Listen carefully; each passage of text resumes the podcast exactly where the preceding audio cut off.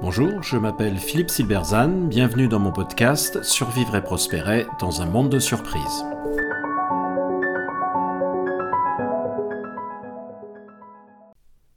Une bicyclette pour l'esprit ou la formidable puissance de l'inventivité humaine? Quel lien y a-t-il entre un condor et une bicyclette? Non, ce n'est pas une blague.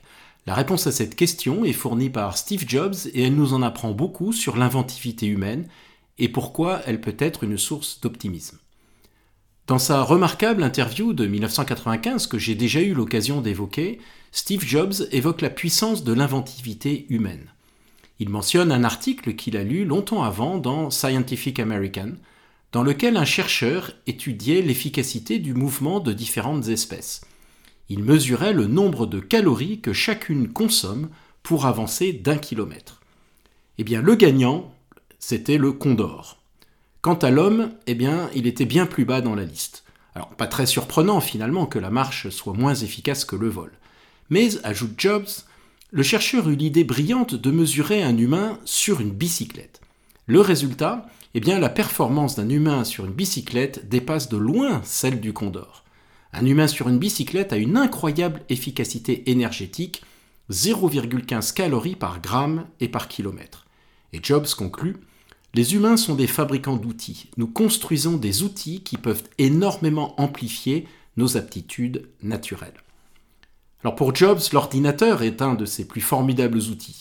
D'où sa métaphore de l'ordinateur comme une bicyclette pour l'esprit, un incroyable multiplicateur de potentiel humain.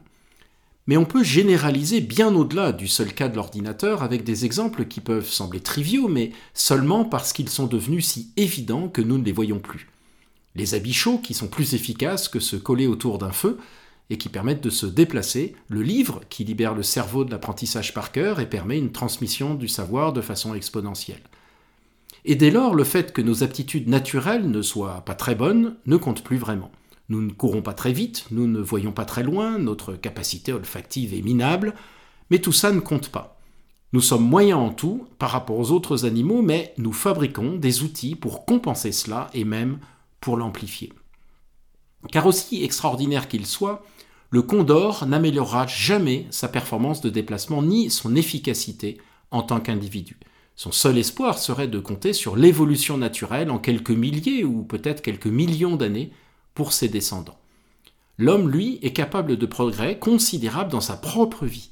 Ces progrès sont possibles parce que nous ne confions pas notre évolution à l'espèce ou à l'évolution, ce qui, est trop lent et pas contrôlé. Nous la déléguons aux outils que nous créons, ce qui est au contraire incroyablement rapide et puissant.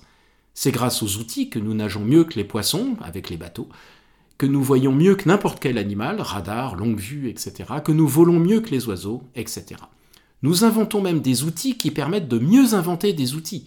Le livre, l'organisation, le collectif, l'ordinateur, la RD, etc tous les êtres vivants sont confrontés aux contraintes de leur environnement, la plupart n'ont quasiment aucune influence dessus.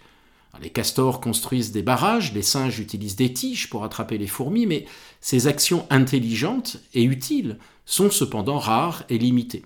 La construction des barrages est instinctive chez les castors et l'héritage d'une longue évolution. Mettez un castor dans un appartement, il essaiera de construire un barrage avec ce qu'il trouve, même si ça n'a aucun sens. L'homme construit des outils aussi bien pour résoudre les problèmes auxquels il est confronté, mais aussi par l'effet de sa curiosité naturelle. Il invente les habits parce qu'il a froid, mais il invente aussi un ordinateur et découvre seulement ensuite à quoi ça peut servir. Cette incroyable capacité d'inventer des outils signifie qu'il n'y a aucune fatalité face aux problèmes que nous rencontrons. Au regard de l'histoire humaine, des problèmes formidablement difficiles ont été résolus.